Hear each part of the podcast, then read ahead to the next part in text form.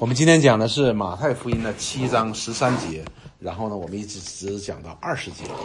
那么前边呢，上一章呢，我们就讲到了哈，讲到了有关这个不要论断人，然后呢，拔弟兄眼中的刺的时候，之前要拔出自己眼中的梁木，哎，然后呢，你也要有智慧，不要把这个圣物呢给狗。那么接下来呢，他就讲到了说，你要寻求，要祈求，要叩门。那么。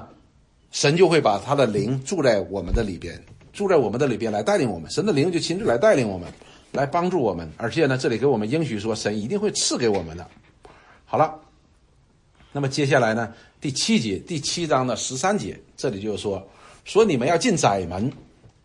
哎，这里面似乎又改变了一个话题，说你们要进窄门，因为引到灭亡，那门是宽的，路是大的，进去的人也多。那这很显然的意思是说。你们要叩门也好，你要寻求也好，你要先求他的国、他的义也好，你们走这条路是一个窄路，进的是窄门，所以引到灭亡的呢是宽的，那路也大，进的人也多，呼呼啦啦大家都去。那么这里就引进了两个概念，一个是宽的，一个是窄的。那么宽的和窄的的意思是什么呢？最根本的意思呢，就是窄的的意思就是你没有什么别的选择，而宽的呢，就是你有很多的选择。哎，你的选择很宽泛的，因此我们也可以说说条条大路通罗马呀，就是你走哪条路都行，反正都能到罗马。但是这个窄路不一样，就是，哎，你没什么选择，只有这条路，天怎么自古华山一条路。所以呢，这里面讲到的窄门呢，不是说有个门窄，大家你挤我挤，大家谁能挤进去算谁的，不是的。那小路也不是说你你你把我挤下去，我把你挤下去的。他讲的是什么呢？讲的是他的。唯一性，讲它的唯一性，就这么一条路，这条路 可能很宽，但是作为唯一性讲呢，它就是窄路。然后他就讲到说，哎，你们要走的是窄路哦，就是不是随便走的哈，是受限制的，不是你想怎么走就怎么走的，它的限制性很大的，不是那个宽路。那个你要是想怎么走就怎么走，那条有一条宽路，那条宽路是走向灭亡的，而这条窄门呢，窄门才是真正是进天国的门。所以呢，这里边主耶稣讲的非常的好的，他说什么呢？那个引到灭亡那个路宽哈，走的人也多，大家都走这上面，但是你们要走窄门。弟兄姊妹，这里边我们要清楚明白一件事情：按照我们天然的本性，我们是喜欢走宽路的哈，我们是不能走走窄路的。好，明白这个，我们也不想走窄路的，我们都想走宽路的。十四节说，引到永生那门是窄的，所以这个这是引到永生的，虽然门是小的。然后这里说门是窄的，然后呢路也是小的，找到的人少，但是呢这却是通往永生的。那么接下来就说，那么我们也看到了哈，主耶稣说怎么说，在呃约翰福音当中说他是道路、真理、生命，若不借着他，没有人去到父那里边。所以这里边就讲到了他是唯一的道路，唯一的道路，这就是窄路。然后这里讲的是什么呢？说找到的人也少。那彼得呢？怎么说？说天上地下没有赐下别的名，这也是窄路啊，没有赐下别的名，你没有别的名可以选择，可以得救的，就这个名是可以得救的。所以我们要明白这个宽和窄的意思哈。那个宽呢就不一样了，你像灭亡的时候，你自己想咋走咋走，对不对？你随着自己的情欲啊，随着自己的这个，就好像说那个蛇呀骗夏娃一样。这个你你你自己可以制定善恶的，你想怎么走就怎么走，但是那个呢是宽的，但是是引到灭亡的。好了，那么第十三节到第十四节，这里让我们看到了一件事情，就是前边讲到你们要先求他的国和他的义，然后讲到了说你们要祈求，你们要叩门，那么接下来呢就讲到说你们走这个 是一个窄门呐，走的也是个小路啊。不是那大宽呐，你想怎么走就怎么走的，这个不是你你你自己想怎么就这么走就怎么走的。好了，接下来第十五节，他就讲到说，你们要防备假先知。哎，这出来假先知了。所以主耶稣在提醒那门徒说，你们要防备假先知，他们到你们这里来，外面披着羊皮，里面却是残暴的。好了，那么首先我们讲假先知。对于假先知呢，对应的就是真先知，对吧？所以那我们要清楚弄明白什么叫先知，对吧？那么什么是先知呢？实际在耶利米书当中，神在对耶利米的呼召的过程当中，以及当中出现的假先知呢，他定义定的非常好。耶利米书第一章的第七节到第九节，就是神在呼召耶利米的时候，我们看这个真先知是怎么样的先知？耶利米书一章七节到九节。耶利米书一章七节到九节，耶和华对我说：“你不要说我是年幼的，因为当耶和华神呼召耶利米说，他说我年幼的，我我怎么我我我怎么能够说神的话呢？”然后耶和华就对他说：“你不要说你是年幼的，因为我差遣你到谁那里，你都要去；我吩咐你说什么话，你都要说。也就是说是什么呢？是神呼召并且差遣的。然后怎么样呢？要他去。”他所神所要他去的地方，然后讲向那些神所要讲话的人讲出他所要讲的话。接下来就说：“你不要惧怕，因为我与你同在。先知是有神的同在的，是有神的灵同在的。说要拯救你，这是耶和华说的。也就是说，神不但要呼召、要差派这先知去讲他的话，而且他还与他同在的。第九节，于是耶和华伸手按我的口对我说：我已将当讲的话传给你了。”所以这就是真先知。真先知首先第一个是神呼召的，第二个是神差派的，第三个呢，神会把他的话放在他的里边，第四个，神的灵会与他同在的，这叫真先知。好了，这是神呼召耶利米当时，就是真先知，他的话是来从神来的。那么假先知呢，就是后来的时候呢，就出来假先知了，对吧？那么我们看这个。耶利米书二十三章第二十一节到第二十二节，这里就讲到了假先知。二十三章的二十一节到二十二节，这里就讲到这些假先知。耶和华神说：“我没有打发那些先知，这打发的意思也就是拆派嘛。他说我就没有拆派这些先知，他们径自奔跑，我们我没有对他们说话，他们径自预言。就说神这些假先知呢，就是他们。”自称自己是先知，但是呢，耶和华神说我就没猜他，我也没呼召他，我也没跟他说话。他所做这些事情都是自己他自己想做的，他所说的话都是他自己想说的，我根本就没做这个事情。然后二十二节说，他们若是站在我的会中，就必使我的百姓听我的话，又使他们回头离开恶道，他们所行的恶就能够显明，他讲的是不对的。那么十四章的时候呢，这里边同样也讲到了。对不起，应该先讲十四章。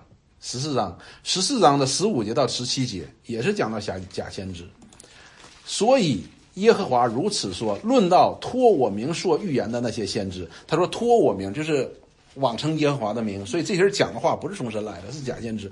说我并没有打发他们，他们还说这地不能有刀剑饥荒。其实那些先知必被刀剑饥荒所灭，所以他们传的信息都是假的，不对的。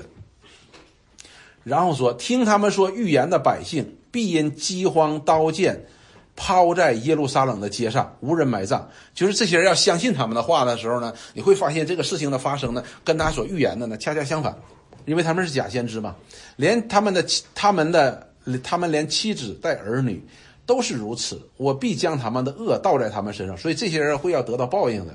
十七姐说：“你要将这些话对他们说，愿我眼泪汪汪，昼夜不息，为我百姓受了裂口破坏的大伤。”所以我们看到了耶和华神借着耶利米先知告诉以色列人说什么呢？这真先知哈说以色列百姓受了伤了，这个伤是大裂口的伤，什么意思呢？就是以色列人离弃了耶和华神，因此耶和华神的管教就要来临，就是耶路撒冷要被毁灭。所以呢，我们看那些假先知传的信息是什么呢？第十四章当中讲到了，这些人讲到说没事儿没事儿，饥荒刀剑并不临到耶和华的百姓。那么在第八章的第十一节到第十二节呢，我们看假先知传的是什么？这些假先知他们轻轻呼呼的医治我百姓的损伤，说平安了平安了，其实没有平安。所以耶和华神说我的百姓已经悖逆了，有了裂口的大伤了，加勒底人的刀剑马上就要来了，耶路撒冷就要毁于战火当中了。但是说平安了，平安了，没事你看那电，你看那电，所以他们传的是假的信息，他们并没有意识到说这些人是有那个裂口的大伤，因为他们是得罪了耶和华神。他们说没事没事平安了，平安了。十二节说他们行可憎的事，知道惭愧吗？不然他们毫无惭愧，也不知羞耻，因此他们必在必在扑倒的人中扑倒。我向他们讨罪的时候，他们必是跌倒。这是耶和华说的。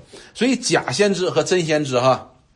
我们现在已经弄清楚了哈，真先知是神所呼召的，然后神所差派的，然后神又把他的话放在他的里边，神的灵又与他同在。假先知呢，正好相反，神也没选他，神也没派他，就是他自说自话，哎，就自自说自话。那么主耶稣呢，就这里就是说，你们要防备这些假的先知，你们不要防真先知，你们要听真先知，要防假先知。然后说，他们到你这里来，外面披着羊皮，里面却是残暴的狼。这里边我们要讲到说一件事情，什么叫外边披着羊皮？看着像真像。看着像羊，实际里边是残暴的狼。也就是说，这些人你外表看来的时候呢，是很合你心思的，很合你心思的。所以呢，主要就是提到这些假先知的危害性是多么的大呀！这些假先知的危害性是太大了。那么我们具体的说一下是什么呢？好了，圣灵也好，或者说神也好，向我们说话；邪灵、魔鬼也向我们说话了。而圣灵向我们显明的是什么呢？是真理，并且带领我们能够走在真理当中，然后什么使神的心意满足，这是最重要的。邪灵也好，魔鬼也好，向我们说话的时候，他是用谎言引诱，然后怎么样，调动我们里边肉体的邪情私欲，使我们在所谓属灵的幌子下来满足我们的肉体的私欲。所以他看着像个羊一样，他能使你满意的。这些假先知来了之后，他讲的就好像都很对你的心似的。假先知讲的话通常很对人心似的，而那些真正从圣灵来的话怎么样，会。会扎心的，所以我们对这些假先知呢，一定要小心的，因为他们的讲话呢，会很让我们满意的。谁不喜欢喝鸡汤呢？对吧？再加点味素，肯定更喜欢喝。所以呢，这个要小心。主耶稣说，外边虽然是羊皮，你觉得哎呀很舒服，哎呀很温顺呐，摸起来很好，实际里边却是狼，而且他加了一个形容词残暴啊。也就是说，你看起来好像他很对你的心，实际他是要吃你的。所以这个是非常非常可怕的一件事情。接下来就说，那我们怎么分辨？主耶稣就讲，那么我们如何分辨这些到底是羊呢，还是狼呢？好了，十六节说，凭着他们的果子就可以认出他们来。荆棘上岂可能摘葡萄？棘里里岂能摘无花果呢？所以这里边主耶稣给出了一个定义，就是你凭他们的果子啊，啊，凭它的果子是什么呢？就好像一个树一样，你看到一个树。现在呢，你可以看它的花，你就知道是什么树。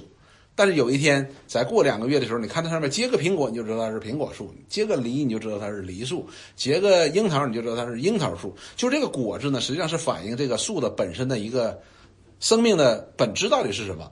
而一个苹果树呢，苹果树的生命的本质呢，它是结不出梨的。所以这个呢，主耶稣就凭他们的果子来看。他说：“这个荆棘怎么能够结葡萄呢？棘梨怎么能够结无花果？这是不可能的。”好了，那我们就看苹果子哈。你比如说，狼有狼的本性，羊有羊的本性。狼虽然披着羊皮，但是呢，你借着它的本性所做的事情，你就能够知道它是狼而不是羊。然后呢，他就说：“这样，凡好树都结好果子，唯独坏树结坏果子。”所以这个是不能改变的，好树就结好果子，坏树就结坏果子。好树不能结坏果子，坏树不能结好果子。凡不结好果子的，就砍下来丢在火里。所以这些这里边虽然说讲着反反复复这个逻辑呢，实际就讲一件事情，就是凭它的果子，你就可以认出它们是是是狼还是羊，是好还是坏，看它的果子，这个是非常非常重要的一件事情。也就是说，你知道这些披着羊皮呢，表达它外表呢看起来挺属灵的。但是结出来的果子却是恶的，这个是非常有意思的。我曾经以前在一个教会里边的时候的话呢，那个教会里边呢有这样的人，他们呢，哎呀，真理讲的蛮清楚的，还改革中的，他们改革中的真理讲的蛮清楚的，哎，真的还是不错的。但是他们在教会当中实际上是是一个大恶，他们攻击教会，攻击教会长职，攻击教会的传道人，在教会当中横行霸道，做甚至于做违法的事情。所以这些教会里边的弟兄姊妹长直不敢碰他，为什么呢？因为弟兄姊妹说他讲的是对的，所以他们就来问我，他说：“你看人家讲的是对吗？你看你这些长直，你们都要讲了，你讲不过人家吗？”我说：“他讲的可能是对的，但是你从他所结的果子上看，他是个狼，他不是个，他嘴上讲的可能是对。”于是他们就问说：“为什么会这样的呢？”实际上魔鬼也是一样啊，魔鬼真理比我们清楚。只不过他是抵挡者，而我们是顺服者，所以这是不一样的哈。所以主耶稣就说你要凭他的果子来看他，因为当我们越明白真理的时候，你知道果你果子应该是越多了，就是圣灵的果子会越多的。那些温柔啊，那些良善的，应该是越多的。但是如果他的道理很清楚、很明白，但是他没有果子出来，这依然不能够说你的本质是属灵的。我记得以前那讲这节经文的时候，我记得那个呃陈忠道牧师讲的，他说凭他们的果子就可以认出他们。荆棘上岂可摘葡萄呢？棘里里岂能摘无花果呢？能不能摘无花果？能不能摘葡萄呢？大家都不吱声，他就说：“能啊！”当时我看我说：“怎么可能呢？这陈忠道牧师怎么会这样说呢？”然后他说：“那就是假的呗。”你可以以假乱真。他说：“现在你看那些塑料的葡萄啥的，我记得几年前我家卖房子的时候，桌上摆一盘水果，上面葡萄啊什么什么都有的，可像可像的，跟真的似的。所以他说那就是假的呗。”所以这就是所谓的外边披着那层羊皮，但是它里边依然改变不了它的本质是狼。所以你从它的果子上面，你就可以看出来是假果子。然后呢，这里边主耶稣马上就说：“说凡不结好果子的树，就砍下来丢在火里。”他不是说把果子什么弄一弄好，而是把这个树给砍了，把这个树砍了。不但砍了，而且扔火里，扔火里就烧了，那是灭亡嘛。然后呢，所以。凭着他们的果子就可以认出他们来，要凭他们的果子认出来。好，那我们今天就讲到第二十节。那么主耶稣讲到了前边这这段经文跟前面是联系的哈。我们主耶稣就讲到了说窄门和宽门。窄门呢，不是我们天然本性会选择的，但是我们要去的的确确是要走这条路的，这条路是通往永生的。但是呢。任意而行、偏行己路的人，那就是宽路。你想怎么就怎么，但是通是灭亡的。那么接下来他又提到很重要，说你要防备假先知啊，假先知是害人呐，他能把人给吃了，所以你要防备他。啊然后说那怎么鉴别假先知呢？说凭他的果子啊，一个苹果树不能结梨，一个梨树不能结苹果，对吧？那狼就是狼的本性，羊就是羊的本性。你不要看外表，而是看到它的本性。本性最好的辨别本性最好的办法是什么？你说那。果子吗？你看它怎么做吗？很简单一件事，你看狼和和羊走路的姿势就是不一样的。狼和羊见到人，它的反应都不一样的，是不是？它吃东西都是不一样的。羊它从来不吃肉的，狼它不吃肉不行的，所以你能够看得出来的。所以主耶稣说：“但是呢，你辨别出来这些，你要知道那些狼呢，他们最终的结局是要灭亡的。”他们是要灭亡的，而且主要把他们砍下来，他们要灭亡。所以你们要辨别，要学习辨别这些，根据他们的果子来辨别这些真的和假的，因为这些人太危险。好，我们今天呢就讲到这儿哈。实际上呢，这有两节经文呢，也是给大家。然后我们看这个是非常的严肃的一个问题，因为圣经里边对于假师傅的话呢，也讲了很多的。那么我选的两节经文，一个是什么呢？一个是犹大叔，犹大叔专门讲有关这些假师傅的。犹大叔的十二节到第十三节，他说：“这样的人，在你们的爱席上与你们同吃的时候，正是礁石；他们做牧人，只知喂养自己，无所惧怕，是没有雨的云彩，被风飘荡，是秋天没有果子的树，死而又死，连根被拔出来。”是海里的狂浪涌出可耻的墨子，是流荡的星，有墨黑的幽暗为他们存留，有墨黑的幽暗为他们存留，就是主耶稣所说的砍下来要扔到火里边要烧掉的。而前面这里说是没有雨的云彩被风飘荡，没有果子的树死而又死，连根被拔出，然后说又是狂浪涌出可耻的墨子，又是流荡的星，这就是他们的果子。你看这些果子没有一样是好的。那么接下来一段呢，就是《菲律比书》《菲律比书》第三章的十七节到第十九节，保罗讲到这些假师傅的时候，他说：“弟兄们，你们要一同效法我，也当留意那些照我们榜样行的人。”所以保罗在罗马书当中也讲过，所以这也再一次告诉他们，他说：“你们要效法我们的榜样，看我们是如何效法基督的。”他说：“因为有许多人行事是基督十架的仇敌，所以这些人不是羊的，他们是狼的。”说我屡次告诉你们，现在又流泪的告诉你们，他们的结局就是沉沦，他们的神就是他们的杜甫，哈，这就是他们的肉体的邪情私欲哈，他们以自己的羞辱为荣耀，专以地上的事为念，这就是他们所结的果子啊！你是给看出来的，他们是以地上的事为念，他们在真理上以羞辱啊，以羞辱为荣耀的，所以这些人的结局是什么？就是沉沦。所以这是假师傅，实际旧约当中有很多的假师傅。新约当中也有很多的这样的假师傅的，所以呢，不但主耶稣这样讲，使徒们也他们也是更亲身的经历了这些假师傅，所以在他们的书信当中呢，也提醒信徒要小心这些假师傅。当然，他也给出了答案，如何的辨别，如何的防备这些假师傅。好，我们从这段经文当中，我们看我们学到了什么呢？好，谢谢，因为。这个问题本来是呃后来总结要说的，但是我现在也可以说，就是首先呢，就是说，不是说一个人讲错一句话他就是假先知的，对一个传道人来说，也不是说这个这个传道人讲到不合我的心事，他就是假先知的，这是有严格定义的，严格定义的。所以呢，这个处理的方法呢是应该照着圣经里边所教导的，凭爱心说诚实话，以及和。教会长老之间的这个关系的处理，这个原则去做的，要凭爱心说诚实话。首先，你不能是首先去呃当众指责。我见过这样的当众指责呀、谩骂呀都有的。但是呢，重点是首先你要把这个事情反映到教会的同工，反映给同工，因为教会里边这，比如说教会如果有同工有长执会呢，那么他们应该是监督传道人的，他们是可以督责传道人的。所以呢，就是说这方面要首先反映给他，那么由教会来处理这个问题，而不是个人方面的处理。首先第一个来说呢，这个窄门呢，和小路的话呢，实际后边是一小路，就好像说我们现在学那个教会，基督的教会，基督的位，所以窄门和窄小路是不能分开的。也就是你进了门，神那个位呢也给你设好了，你就只能走在这上面。对呀，你得先进门，先进门。所以这里边让我们看到一件事，就是什么呢？就是我们一旦进了门之后，那只有这条路小路了。什么意思？你就顺服圣灵嘛，其他的就是顺服肉体嘛。所以它也是限定你了，就好像说神为我们设定婚姻，他也是设定了法则，不是你进了婚姻你就可以为所欲为的。婚姻当中也有法则，而且只有他的法则。然后呢，这个就是防备假先知呢。这里也告诉我们，这个我们不能轻易用在我们自己身上。这是讲到的是先知，实际上讲的传道人。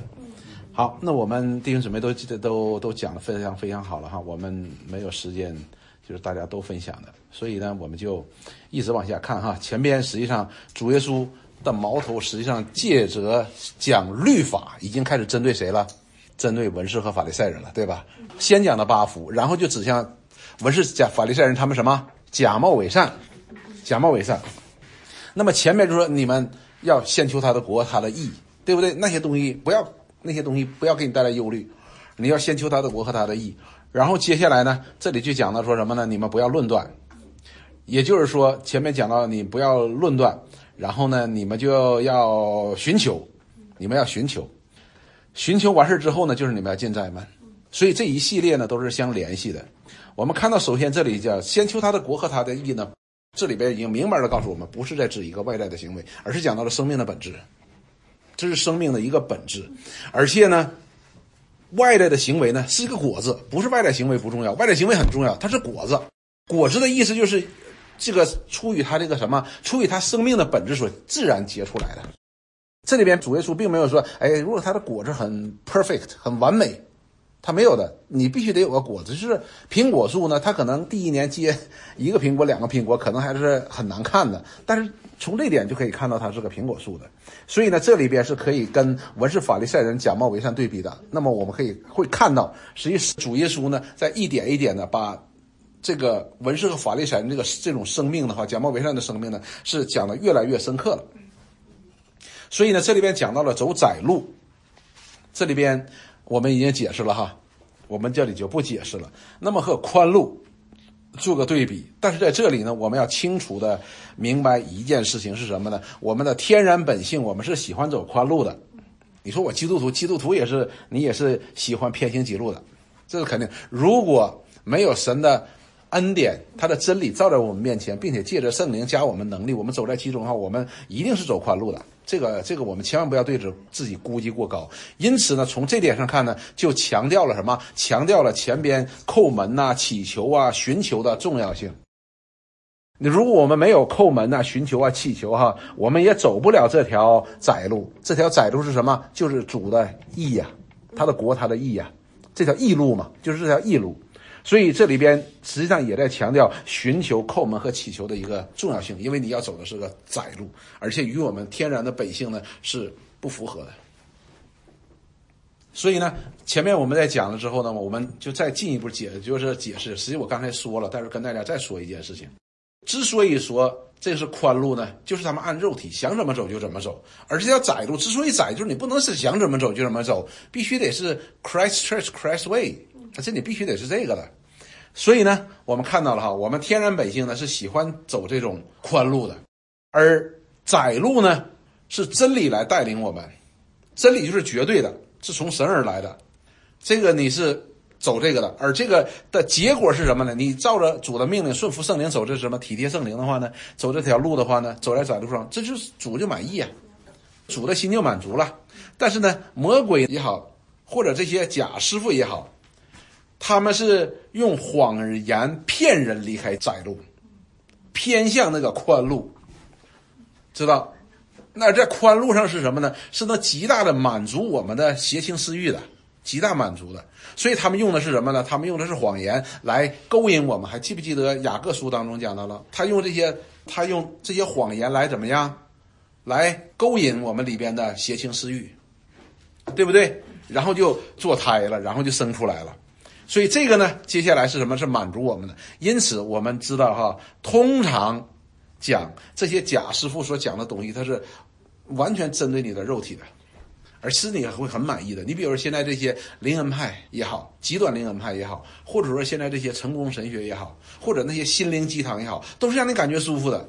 但是我们看五旬节圣灵降下来的时候，彼得站起来讲道的时候，众人就感到扎心，因为我们人是需要悔改的，悔改必须要扎心才可以的，而不是让你舒服。所以这是非常非常重要的。那么在新约当中呢，同样也讲到了这个假师傅的这个重要性了。假先知、假传道人这些重要性的，那么使徒保罗、使徒彼得呢？他们也提到了这些假师傅的危害性的。所以呢，我们看保罗也好，彼得也好，雅各也好，他们反复强调我们要什么？我们要信心稳固啊！信心必须稳固的。你比如说，我们讲的是以佛所书，以佛所书第二章那里边就讲到了说，教会也好，我们个人的生命也好，是建立在什么基础之上？使徒和先知。建立在神的话的上边的，然后有基督为房角石，只有我们每个人的生命都建立在基督和使徒先知上面，并且以基督为房角石，我们彼此才有联合的可能，否则你联合不了嘛。好像圣经里说，我们的主耶稣和比列有什么有什么相关联的呢？对吧？没什么关联的。如果一个人爱世界，一个人爱主，他俩注定就摆不到一块儿去，就联络的不合适了。那么我们讲到了说。呃，提摩太前书四章当中，保罗也是教导提摩太说什么？你要在教导上面，你一定要专心的。上次我们讲到时候讲到了，你要做榜样，对吧？但是做榜样之前是什么？你务要在这上专心的教导人，把这个真道要教导人。所以你要以宣读、劝勉四章十三节，你要以宣读、劝勉、教导为念，只等到我来。而这些不是你自己想怎么教导就怎么教导，而是十四节说，四章十四节提摩太前说，你不要轻忽所得的恩赐，就是从前借的预言，在众长老按手的时候赐给你的，就是你要按照什么圣灵所赐给你的恩赐，按照正义分解真理得到，在此要专心，所以这是非常重要的。为什么呢？那么保罗在哥罗西书当中他就讲到了，他说。格罗西书第二章的第七节到第九节呢，这里就说了，说你在他里面，在他里面生根建造，信心坚固，就是在基督里边，就是在真理里边来建造，你才能够信心坚固，因为这是真理嘛，所以你的信心才能够坚固。然后讲到了，正如你所你们所领受的教训，感谢的心也增长了。下边说，你们要谨慎，恐怕有人用他的理学和虚空的妄言，不照着基督，乃照着人间的遗传和世上的小学，就把你们给掳去了。你根基不稳固，那么你一定是飘来飘去的，这是肯定。以佛手书当中也讲过的。所以这些根基在什么地方？就在使徒和现实的基础之上的。那么这个问题就出现了。今天的问题是什么呢？圣经摆在我们面前，但是你会发现那些假师傅、假先知，他讲的也是圣经，这是个问题。那么我们怎么来辨别它呢？我们当然了，实际第一个辨别就是这样的，就是你首先看你讲的是不是符合圣经，这是首先第一个，对不对？那么如果我们觉得，哎，他讲的也是圣经，你就看他的果子。你就看他的果子，我不是我不是在否定主耶稣是讲的哈。当然，你首先第一个，你就首先看他符合不符合圣经啊，这是很简单的一件事情。首先呢，是不是讲神的话？那个时候呢，那是神差派他把放在先知当中口中，而现在呢，这神的话就在我们面前，所以我们看他是不是按照正义分解真理的道。那么今天很有意思的一件事情，这贾师傅其中有一个呢，是最最迷惑性的，就是他讲的，就是他讲的所有的都是对的。但是他讲的是不完全的。你比如说成功神学，成功神学他就是讲了一部分真理，而不讲另一部分真理。但是这一部分真理呢，你很难判断出来。你如果不明白另一半真理的时候呢，你根本就不知道他这半真理问题出在哪里。所以他讲的不是一个完全的一个全备的福音，一个全备的真理，这是个问题。另外一个呢，就是是否按照正义来分解真理的道，就是我们现在福勒博士教我们的。你要正确的来解释的，不能自己想怎么解释就怎么解释的。而我们今天有很多的时候，你知道那个成功神学，他也有他自己一套理论。你知道那个极端灵恩派，他也有他的理论的。但是他这里边在圣经当中呢，他要么断章取义，要么他就自己发明出来一套系统，那是不行的。那么接下来呢，就是你要从他的果子可以来判断的。从他的果子判断的话呢，你就知道，如果成功神学的人，你看他一定是爱世界的，这是肯定的。一定是他爱世界的，他一定爱神那里边对他祝福的各个应许，而那神对他要远离罪恶，有关审判、有关灭亡的，他一定是不喜欢的，这是肯定的。因此，你就看他的生活当中，会在他不喜欢的那部分教训当中，一定会都会露出马脚的，这是肯定的。说这些传道人，你都是可以看出来的。因此，我们看到提摩太前书、提摩太后书、提多书那里边，无论做长老，无论做执事，你都要看他的果子。对吧？从它的果子判断它的本质，但是你判断它的果子怎么判断呢？还是得真理啊，你你还是得用真理。所以呢，就是说有些时候我们看那些所谓的好心啊什么的，不一定是圣圣灵的果子哈。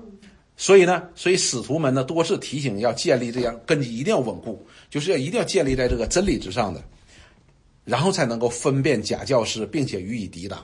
好了，那么我们就讲到了抵挡这些假教师。这也是我们常常犯的错误的一个，因为我们看到了哈，有关讲到了有关假教师如何对付假教师、抵挡假教师呢？讲的我认为就是比较全的，整卷一卷书都在讲这个事情，就是尤大叔。那么尤大叔那里边就告诉我们，前面我们讲到了这些人啊，怎么是是什么什么墨子啊，海里的黑墨呀，流荡的星啊，可耻的墨子啊，没有雨的云彩呀，这些讲了很多，但是。我们留心的是什么呢？是在犹大叔讲到的时候，我们必须在真理当中来抵挡、抵挡真理当中来抵挡这些假师傅。什么叫在真理当中抵挡假师傅呢？那最好的例子就讲到了说，当魔鬼和 Michael，Michael 叫和和米迦勒争争夺那个摩西的尸体的时候，他说米迦勒尚且。不敢用毁谤的话语罪责魔鬼撒旦，只说让主来责备你吧。所以呢，你看，实际按照我们自己的想法呢，那魔鬼你怎么骂他都是应该的。但是当你骂的时候，你就不在真理当中了。你用诽谤的话，就实际具体来说，我觉得对魔鬼根本就不存在诽谤的事，因为诽谤的事应该在魔鬼身上都是真实的。但是这里面告诉我们一件事情：我们必须在真理当中为真理做见证。我们不能够因为这是个假师傅，我们就可以用一些污言秽语、诽谤那些不合真理的罪责呀这些话来对人家的。那样的话，我们本身也违背了真理。所以呢，我们不可以对一个传道人，因为假师傅是有前面我们讲的，它是有定义的，是有定义的，不是说一个人讲的错了一句话，你就可以定他是假师傅的，不可以的。你不可以，他说讲一句话，你就说啊，你是不是异端了，这个这个是不可以的。对呀，在题目在前书当中告诉你，也需要在知识上你要长进的，他可能不完全。所以在这个处理的原则上面呢，我们用的是什么呢？就是要凭爱心说诚实话，按照主耶稣马太福音十八章当中的教导，我们去提醒他，对吧？这去提醒他，跟他交通嘛，凭爱心，而不是去我们去去指责他，或者他讲某一句话，我们就抓着不放，哎，就觉得你好像你都不是神的仆人了，怎么样的，是魔鬼了？这个这是我们就犯错了，我们就犯错了。所以这个是非常重要的，我们必须在真理当中为真理做见证。我们当然要分辨，我们要抵挡这些假师傅，这是主耶稣教导的，也是神借着使徒在教导我们的。但是我们必须在真理当中来抵挡。而不是在 罪恶当中来抵挡，那那说明我们也不行的，也不对的。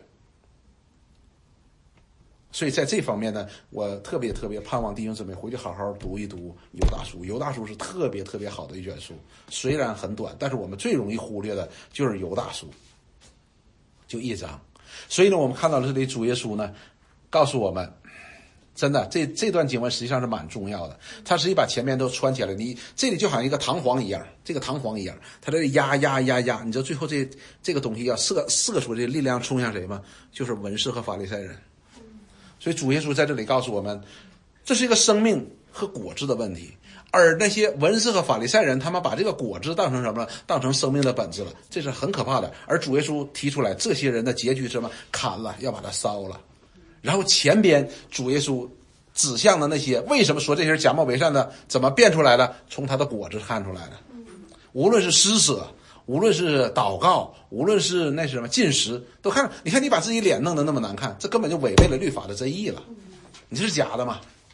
施舍你敲锣打鼓，你很显然你自己得益处嘛。所以。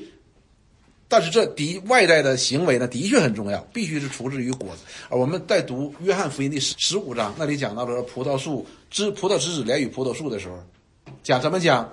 葡萄枝子是为什么能够结果子呢？因为它连与葡萄树，所以它这个果子结出来是什么？是从这根，是从这葡萄树所所得到的一切的养分，才结出了这样的果子，而不是自己结的野果子。自己结不出果子，我们是结不出果子的。所以这段经文呢，我们看到要从大的方面去看，往前再推三章，往前再推三章，我们就看看到这个这个这个面儿就越来越大了，越来越大了。而且这里开始也指向了在把这个文士和法利赛人怎么样，也划归到假师傅的里边了。所以我们今天呢，的确要为什么我们一直在强调圣经这么重要，这么重要，这么重要？不单是可以建立我们，我们也可以分辨对错的。当然了，我们读圣经不是为了找传道人毛病，不是要找人家毛病的。不，我们读经要读那个像好像这个啊，《犹大书》当中那里所讲到的一章二十节和二十一节，他讲到那些假师傅，他们呢建造的根基是不对的。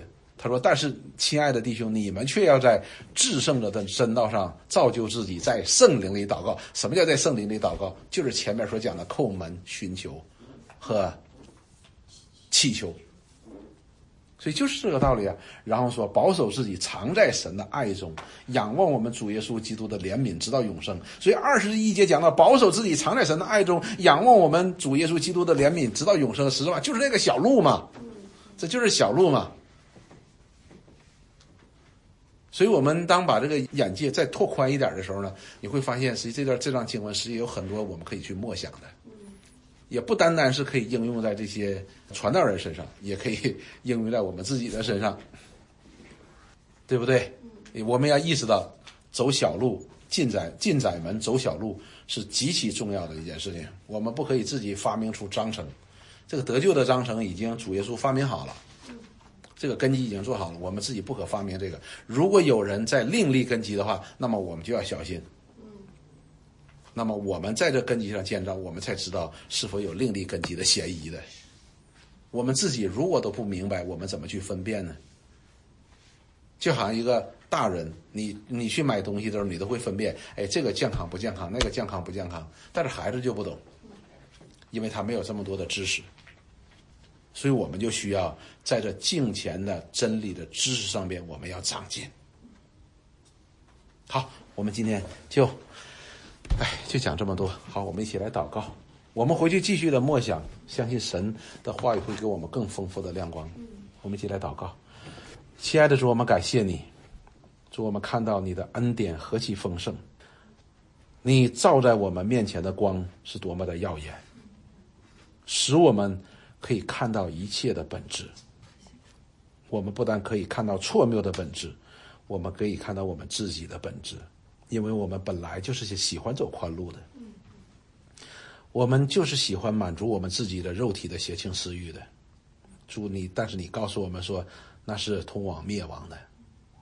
我们也感谢你，同时向我们展现了这个窄门和小路，就是你为我们预备着救主，我们的啊救主耶稣基督。虽然是窄门，虽然是小路，但是却是通往永生。我们真的感谢你。求你来帮助我们，来带领我们走着小路，除掉我们里边这些邪情私欲，让你的真理在我们里边做主，让你的圣灵在我们里边做主，来带领我们进着窄，不但进着窄门，也走着小路，使你的心意得满足，使你爱子的模样能够在我们这些蒙恩得救的人身上能够彰显出来。主，我们在真理当中来为你做真理的见证。我们并不违背你的真理，主啊，我们感谢你。真的，现在有很多的这样的假先知兴起，这是你所说的。末世的时候，一定会有假先知兴起的。但是你把这真光照在我们面前，使这假先知也不能够遁形。主，求你帮助我们，不被这残暴的狼所伤害，使我们可以跟着我们大牧人，还有你所差派的。做先知讲道的，教会里诸般的这样的恩赐的，我们一同的来跟随你，走着窄路，一直到见你面的日子。祝福我们，与我们同在。高奉耶稣基督圣名，阿门。阿门。好，谢谢弟兄姊妹，晚安。